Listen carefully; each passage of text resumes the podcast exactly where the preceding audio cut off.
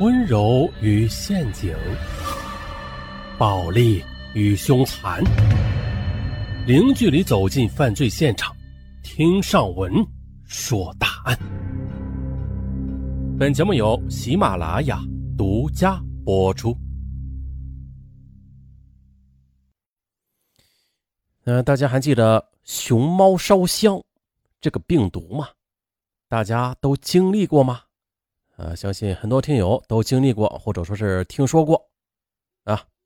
今天咱们说的就是这么一群人，他们在网络世界里呼风唤雨，在跳动的字节间的也是悄无声息的刺探着别人的隐私。他们可能拥有低档人生啊，有时候是一夜暴富，有时是锒铛入狱，不少人洗心革面，当然的也不乏有人几度沉沦。二零零七年。有这么一款电脑病毒席卷了大江南北，无论是网吧还是企事业单位，这电脑都是纷纷中招，网络一度瘫痪。而罪魁祸首就是一款名叫“熊猫烧香”的电脑病毒。这是一款蠕虫病毒，它会通过网页和局域网同时传播，速度极快，范围极广。而且呢，这个病毒的最大特点就是。被感染的电脑，所有的应用程序的图标都会变成熊猫烧香的图标，一时之间满屏的熊猫，让人措手不及。当然了，这病毒的危害还远远不止这些。这个病毒会占用大量的系统资源，导致蓝屏、死机，甚至数据丢失。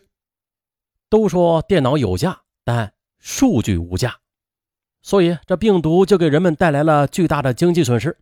甚至有人损失超过了数亿元，怎么样？这病毒厉害吧？而这看似张牙舞爪的病毒制作者却是一个其貌不扬、中专学历的男人，他就是李俊。出生在湖北省武汉新洲区的李俊，家境贫寒，父亲在水泥厂上班，母亲呢也是起早贪黑的卖早点。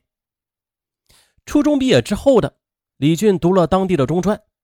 啊，技校念的是水泥专业，不出意外的话，将来还会去那个水泥厂上班的。不过那些年，网吧很火爆，全国各地的网吧如雨后春笋般的涌现了。李俊接触到网络之后，也是像很多同龄的孩子一样，迷恋上了网络游戏，从此便逃课上网，哎，成了家常便饭。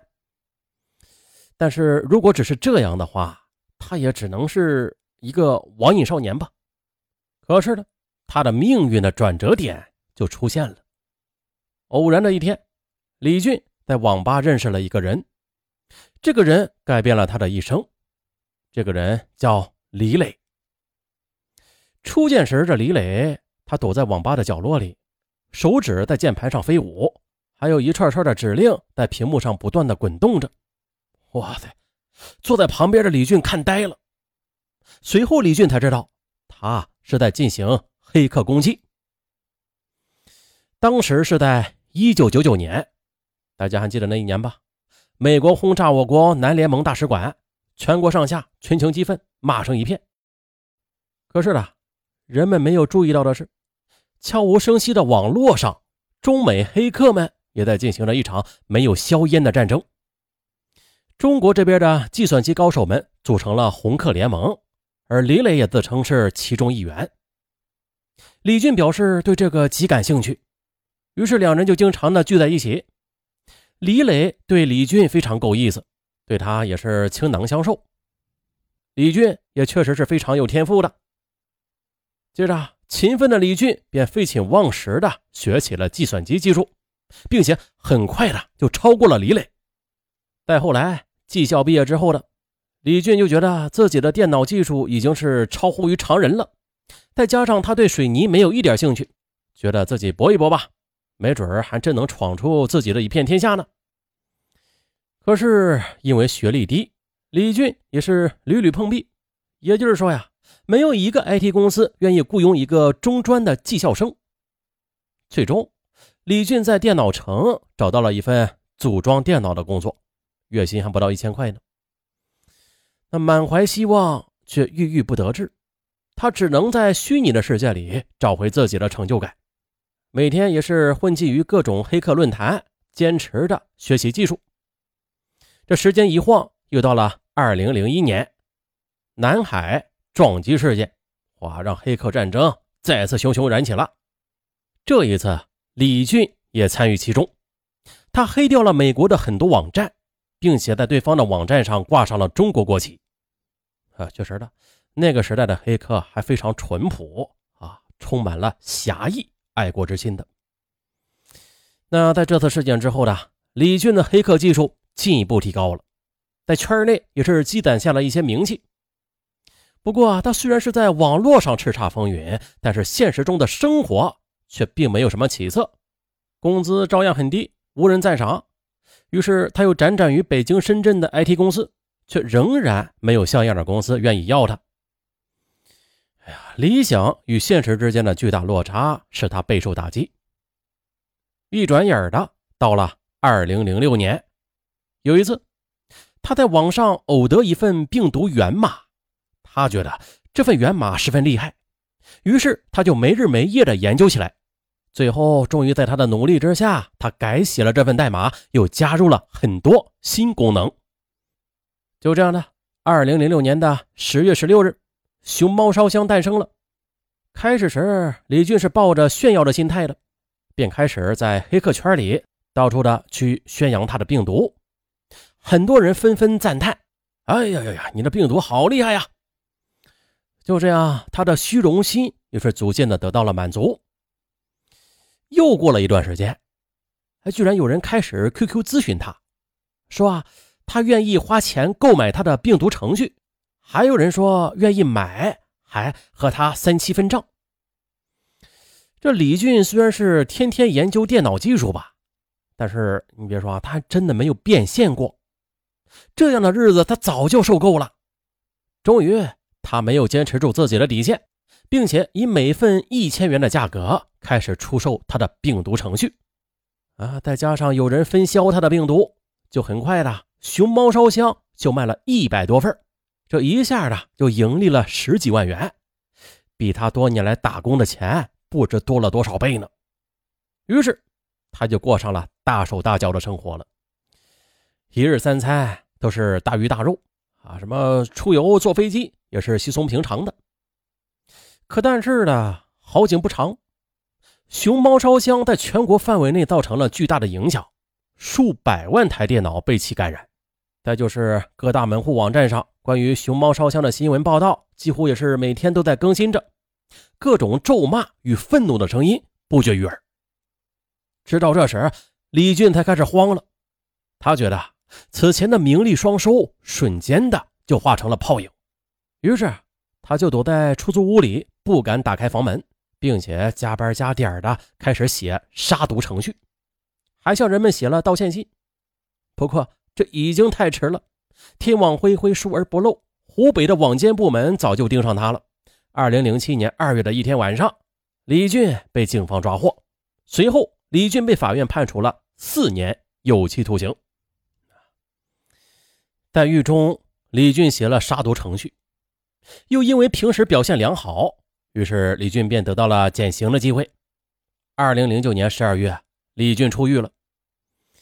那这时，大部分网友认为，这样的人才应该会被相关的杀毒软件公司给收编的，但是现实却是迎头一棒。试想，有哪家公司愿意收留这样一个留有案底、名声败坏的人呢？不过，李俊还是几经周折，终于的在金山公司得到了一个月薪三千元的客服工作，但是。他觉得这是金山对自己的侮辱，所以他断然拒绝了。就这样，整个2010年，他因为找不到工作而无所事事，又因为进过监狱，亲戚朋友对他都是指指点点的，在家里也是度日如年。而也就在偶然的一天的一个电话，打破了往日的寂静。之前和他一起坐牢的张顺，他想开一家网络公司。问他愿不愿意当他的合伙人呢？李俊早就受够了没有工作、被人戳着脊梁骨的日子，于是他不加思索的就答应了张顺。公司成立了，他们开发了正规软件，可是这用户却少之又少，一度的面临倒闭。再后来的，他们又改做网络棋牌游戏，但事实上啊，这就是一种在后台能够操作胜负的游戏，也就是赌博啊，导致许多赌徒玩家血本无归。这次啊他们玩的比熊猫烧香更大，他们的网络游戏平台非法获利数百万元，涉及赌资达数千万元，啊，最终还是啊纸包不住火。二零一二年的。李俊、张顺等人再度的被警方给抓获了，网络赌博平台也一举的被捣毁。这次啊，他再获刑三年。到这儿基本就结束了。据说这二零一五年的李俊已经是刑满释放了，不过网络上从此就再无此人的消息了，他的名字也最终的成为了一个故事。啊，具体的细节上面也就了解这么多了。嗯。那个，话说回来啊，这法律归法律，才能归才能。李俊是有才能，但是这才能不等于纵容犯罪呀。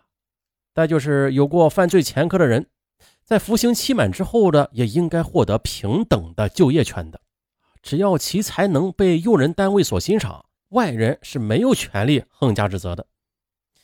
不过这话都有两面性啊。如果李俊他就业成功了，那会不会又有更多的人通过类似的犯罪行为来达到某种的盈利目的啊，而成为一种示范模式啊，再被后者相继的去模仿，那就完蛋了，是吧？但是其实有时候我们最应该做的事儿就是应该是修改法律，增加违法的成本，增加法律的威慑力，而不是在法律之外随意的追加。其他惩罚。好，本案就到这儿，咱们下期再见。